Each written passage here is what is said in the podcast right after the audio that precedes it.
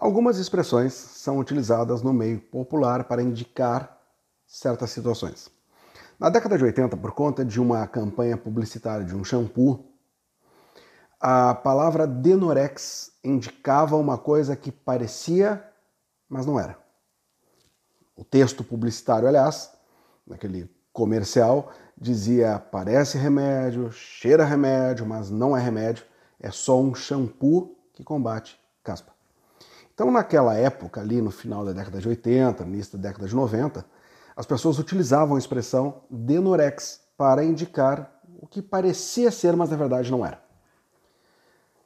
Depois, a partir da década de 90 e até hoje a gente vê as pessoas relacionando essas mesmas situações, que parece ser, mas não é, a farsa, a fraude, o engodo, como 171. Aqui no Rio Grande do Sul, aliás, nós falamos baita 171. E às vezes tem até um encurtamento disso, diz baita 71.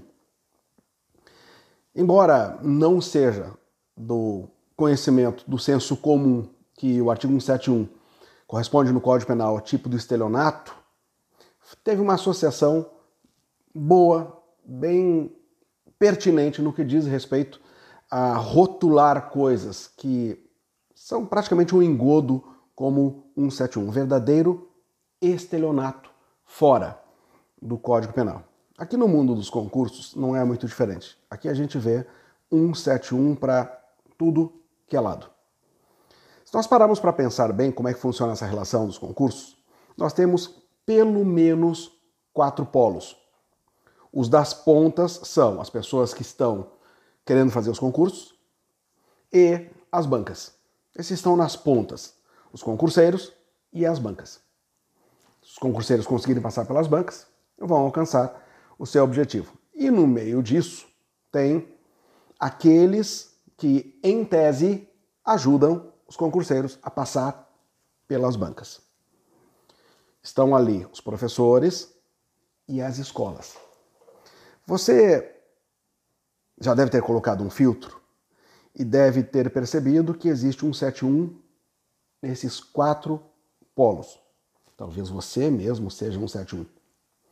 Eu mesmo já fui um 71 um certo momento da minha vida como professor. E naquela hipótese, creio, quem sabe me esculpando aqui, que tenha sido um 71 culposo. Sabemos que no Código Penal não tem a figura do crime culposo para estelionato. Mas aqui na minha metáfora, vamos colocar que sim. Eu comecei a dar aula lá atrás para concursos de delegado e promotor de justiça, no extinto Sejur, saudoso Sejur. Era uma, uma escola de ponta no Rio Grande do Sul. Tenho certeza que aqueles que, que conheceram o Sejur nos tempos áureos reconhecem que era uma grande escola e eu comecei ali para delegado e promotor de justiça, tanto em Porto Alegre quanto no interior do Rio Grande do Sul, quando não existia o EAD e nós viajávamos mesmo. Chegou um momento que eu viajava muitas cidades do interior do Rio Grande do Sul e três, quatro estados: Rio Grande do Sul, Paraná, São Paulo, Minas Gerais. Felizmente aconteceu isso que está acontecendo agora. Eu posso falar com você, você aí onde você está, em outros estados, outras cidades, e eu aqui muito tranquilamente sentado em minha cadeira, no meu local de trabalho. Mas quando eu comecei lá, outras escolas começaram a me convidar para dar aula também, e eu comecei a aceitar com várias limitações. Os que me conhecem sabem que eu escolhi muito bem onde, onde eu ia dar aula esse tempo todo que eu estou aí na estrada. E em seguida surgiu o desafio da OAB. E as escolas me convidavam para dar certos pontos. À época não tinha muita experiência. Pensava que alguém tinha feito um projeto pedagógico para atender às exigências tanto da OAB quanto dos concursos.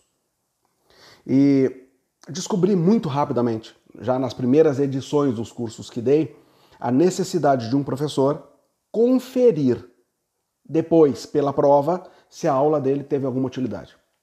Alguns que já estiveram em sala de aula comigo lembram que eu digo muito claramente: você só vai descobrir se a minha aula é boa depois do concurso. Se eu lhe ajudei de alguma forma a superar alguns obstáculos. E lá naquelas primeiras edições, eu cheguei à conclusão que a minha participação foi pífia ou nenhuma. Porque, embora tenha me esforçado para dar uma boa aula com muito conteúdo, aqueles assuntos definitivamente não eram escolhidos pelas bancas. Aí eu descobri que eu precisava verificar qual a exigência do exame de ordem e dos concursos. E a partir daí a coisa mudou drasticamente, muito drasticamente. É ali que eu me reconheço como um estelionatário culposo, porque acreditei sinceramente que um projeto pedagógico fizesse isso antecipadamente, que vissem quais eram as principais disciplinas e chamassem os professores para dar aqueles pontos que realmente cairiam nas provas. E ali descobri que não raras vezes aquilo era um, um círculo de amigos. Amiguinhos sendo convidados para dar aulas nos pontos que eles dominavam. E aí eu descobri que aquelas escolas, para os seus projetos pedagógicos ou a inexistência desses projetos pedagógicos, eram verdadeiras 171. Muitas delas que se esconderam atrás da crise, na verdade faliram porque não ouviram a ponta que mais interessa numa escola, os alunos. Muitas que batiam no peito diziam: nós temos tradição, nós estamos há 50 anos no mercado. Não resistiram. Não resistiram porque não ouviam os alunos nem os professores. Os professores diziam: olha, é importante aumentar a carga horária de tal ponto, o outro ponto, não interessa, mas preferiam manter aquilo que sempre deu certo e terminou não dando certo, terminar fechando as suas portas. O que lastimo muito. Mas a gente percebe também que do lado do professor existe estelionato. Existe 171. Eu lembro muito bem de uma turma que eu comandava, numa determinada escola, um curso que eu era coordenador, e ainda estava fazendo uma transição do projeto anterior para o meu novo projeto. E ainda já estava querendo começar a substituir professores com uma resistência gigantesca da escola. É que Fulano sempre deu aula aí, ele está conosco há tantos anos. E eu olhava e dizia, tá, há tantos anos, mas não está colaborando com absolutamente nada. É inútil a participação. Mas fica chato tirá-lo agora. Não, fica chato não aprovar as pessoas, não ajudar as pessoas a pensar os seus objetivos. No final das contas, elas estão nos entregando aquilo que é mais caro, a sua confiança. Porque quando a gente se matricula numa escola, o que está em jogo ali não é o dinheiro, definitivamente, dinheiro a gente recupera. É o tempo que nós vamos investir. E esse binômio tempo e dinheiro é o que recomenda a confiança. Você escolhe uma escola, confia nela, acredita que um processo, um projeto pedagógico vá atender às suas necessidades.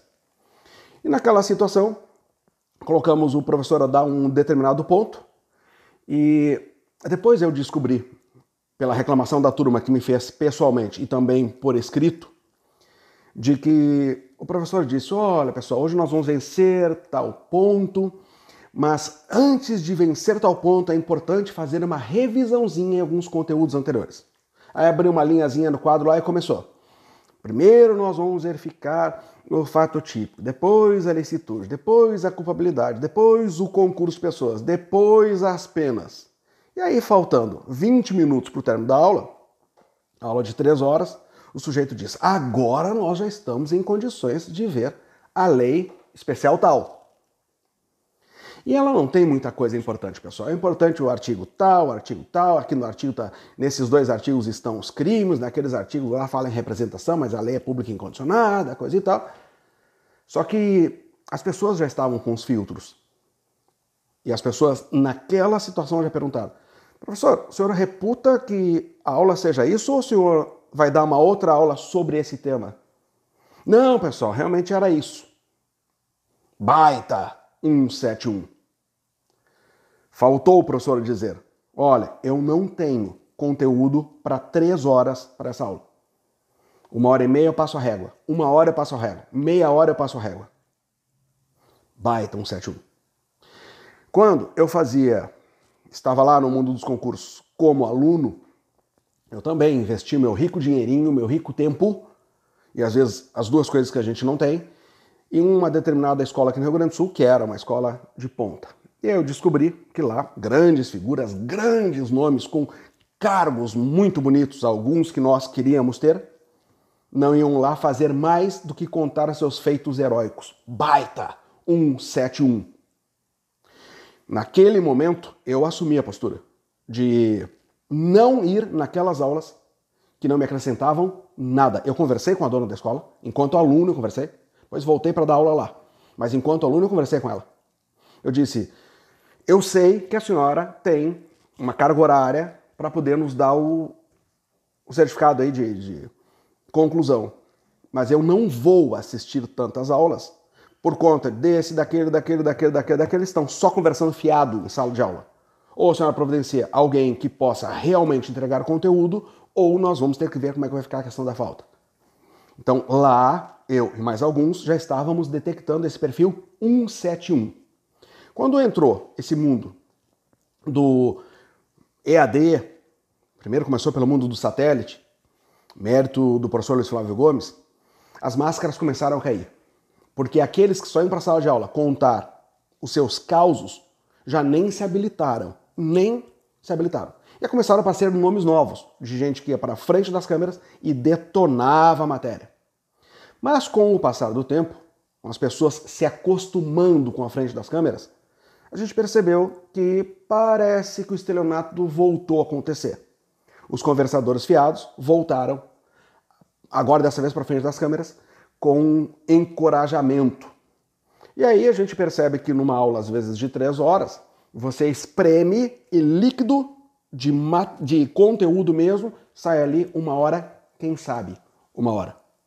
Porque o resto foi definitivamente babuzeira que não interessava para nada. Então existe um 71 nas escolas que não tem esse controle de um projeto pedagógico bem feito. Existe um 71 das escolas que não tem controle sobre o que os professores estão dizendo em sala de aula, embora tenha os vídeos. E se esperava que o coordenador de cada disciplina fosse ver as aulas e não se pautasse pela, pelo constrangimento chamar o colega e dizer: olha, não tem condições de seguir assim, nós precisamos melhorar isso, precisamos entregar o conteúdo, você tem que se preparar de acordo com o tamanho do cargo. A gente vê as pessoas entrando às vezes em sala de aula dando a mesma aula para procurador da República, juiz federal, secretário de diligências, cargo segundo grau, qualquer outra coisa, a mesma aula. Tem uma coisa que não está bem, não se preparou. Então tem 171 das escolas, com os projetos pedagógicos, não controlam o que está sendo dito em aula, 171 dos professores, que estão assumindo cargas que não têm condições de, de suportar, ou estão dizendo em sala de aula que tem assuntos que são importantíssimos, e aqueles que fazem um raio-x das provas, dos concursos que pretendem fazer, descobrem que aquilo é conversa fiada, embora ele esteja dizendo que é importantíssimo, aquilo não cai nunca, e se cai, vale a pena até errar, porque o percentual é muito baixo para se perder tanto tempo com aquilo, mas também tem um 71 nos alunos. Nós estamos percebendo uma geração de alunos fakes, que estão definitivamente se enganando achando que se matricular em curso é o suficiente, achando que ir presencialmente na escola é o suficiente e não estão pagando o alto preço que incumbe ao concurseiro, que é o estudo solo, que é o comprometimento para com aquilo, que é o fora da sala de aula. Mas também tem na outra ponta aquilo que nós estamos percebendo agora sim, com muita decepção, 171 nas bancas. Aqueles que me acompanham mais tempo, me ouvem nos vídeos anteriores, eu tinha provavelmente cabelo, não usava óculos, estava mais magro, eu dizendo, o pior está por vir. Porque vai chegar um momento que vão subir como examinadores esses que estão com déficit agora de conhecimento. E parece que isso já está acontecendo. Nós estamos com problemas seríssimos na ponta dos examinadores. Alguns completamente desqualificados para estarem ali e provavelmente foram escolhidos porque são amiguinhos de alguém. Eu tive uma resistência no início, mas agora já estou tendente a aceitar que nós precisamos de regulamentação. Quando o bom senso não existe, precisa a lei para meter goela abaixo. Porque o que nós estamos vendo, os mandos e desmandos das bancas, está demais. Nós estamos vendo concurseiros tendo que se arriscar, tendo que se arranhar profundamente, tendo que levar certas instituições aos seus conselhos, às vezes nacionais, para poder invalidar certas fases do concurso. Porque o bom senso da própria instituição não consegue resolver. E às vezes nós temos no mesmo concurso uma série de problemas. Questões mal formuladas, questões ambíguas, questões plagiadas, questões de todo nível. Questões com babuzeiras, definitivamente babuzeiras. Porque, lembra, nós temos hoje uma legião de novos guru, gurus de concurso. Aqueles que ontem estavam cheios de dúvidas e hoje são os donos da certeza estão criando classificações diversas, criando coisas e essas coisas caindo em concurso. Tem alguns estados que se espera que esse besterol todo apareça nas provas. E aí isso gera um ciclo vicioso em que os cursinhos ficam propagando essas baboseiras todas, porque isso vai cair em concurso. Então nós precisamos regulamentar, porque o 71 está pegando lá na ponta. O 71 está pegando em todas as pontas. Já tinha parado para pensar nisso? Se você tiver um filtro desses, começa a ter uma certa blindagem em relação a você mesmo, de assumir a responsabilidade e sair desse rótulo, de pensar, olha, realmente eu sou um fake, porque eu não estou assumindo o meu compromisso, que é o maior deles todos. A parte maior é a sua. E você começa também a ter o olho em cima da instituição que você escolheu, do professor que está à sua frente, das bancas que vão fazer os seus concursos, e você começa a ter algumas posturas. Algumas posturas que podem evitar muito de sabor e, acima de tudo, perda de tempo. Muitas vezes eu estou nas escolas e as pessoas me envolvem em assuntos administrativos que eu não tenho envolvimento, não, não tenho que ter, salvo se for aqui na minha escola, aí é diferente. Professor, nós estamos problema com certa disciplina, com certo professor. E ficam extremamente surpresos quando eu digo: não vem na aula, simples assim. Não vem na aula. Você vai pagar um curso e vai escolher as aulas que vai. E as que você for, vão compensar o resto todo. Não perca tempo. É essa pessoa foi que a escola encontrou de melhor mesmo. Ela. Ela é a titular desse ponto. Se você não está gostando, acha que não está alcançando, não venha. E eu vejo que alguns entendem isso mesmo perfeitamente, dizem: tem razão, não vou perder meu tempo, não vou rebentar com a minha blindagem emocional. Eu venho só para me irritar. Eu perco o brilho da escola, perco vontade de vir aqui quando na verdade tem outros tantos professores, outras tantas disciplinas que me fazem bem. E mais, às vezes a gente descobre que era só uma questão de empatia, só. Porque aquele que parece ser ruim, às vezes é o melhor no concurso. Então, quando a gente tem esses filtros, a gente começa a identificar esses denorex, que parecem, mas não são. Eu já vi gente aí dizendo: olha, porque eu sou mestre, porque eu já fui banca, eu fui concurso, eu fui examinador, por isso eu sei como é que funciona. E eu fico pensando, mas que coragem! Como é que diz uma coisa dessa e, e sabe que as pessoas podem consultar no Google e não vão achar nada disso? É que as pessoas não consultam. Os filtros estão baixos, porque você confia. Se aquela pessoa se apresentou como uma mestre, é porque ela tem condições de estar ali. Não necessariamente. Começa a pensar nisso, começa a ser mais criterioso com o que você consome, ou você vai perder muito tempo. Baita 171. Coloca os filtros que você vai conseguir ter sucesso mesmo navegando nesse monte de 171. grande abraço.